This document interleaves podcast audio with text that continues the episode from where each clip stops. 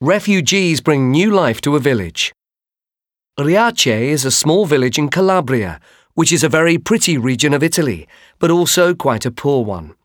Riace once had a population of 3,000, but in the 1990s, a shortage of jobs meant that many of the inhabitants, especially young people, left the village to find work in other places. The only school closed. There were no restaurants and very few shops. Many houses were empty. Riace was becoming a ghost town. But these days, it's a different story because of one man whose dreams have turned Riace into a village with a future. One day in 1998, Domenico Lucano, a teacher from Riace, was driving near the sea when he saw a large group of people on the beach. They were refugees who had arrived by boat to escape problems in their countries. Lucano had an idea of how to help these people and how they, in turn, might possibly help him save his village.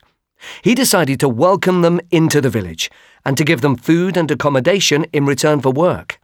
The refugees also had to learn Italian. It was the beginning of a plan.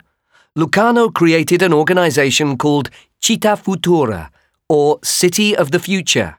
The idea was simple. Riace desperately needed more inhabitants, and there were plenty of people in the world looking for a home. The village began to welcome refugees from Somalia, Afghanistan, Iraq, Lebanon, and other places. Lucano used buildings which had been empty for years to house the new arrivals, and he created workshops for them to work in. Riace is now home to between two and three hundred immigrants who live happily alongside the locals.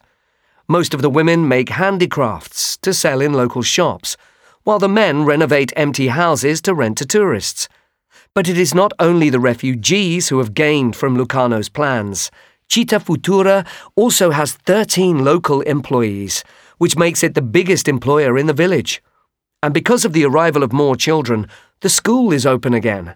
Lucano, who became mayor of Riace in 2004, has managed to create jobs and to stop the villagers moving away, while at the same time helping some of the poorest and most desperate people in the world. Many politicians have visited Riace, hoping that they can use Lucano's ideas in their own towns and cities. The German film director Wim Wenders also went there and was inspired to make a short documentary about the village called Il Volo, The Flight.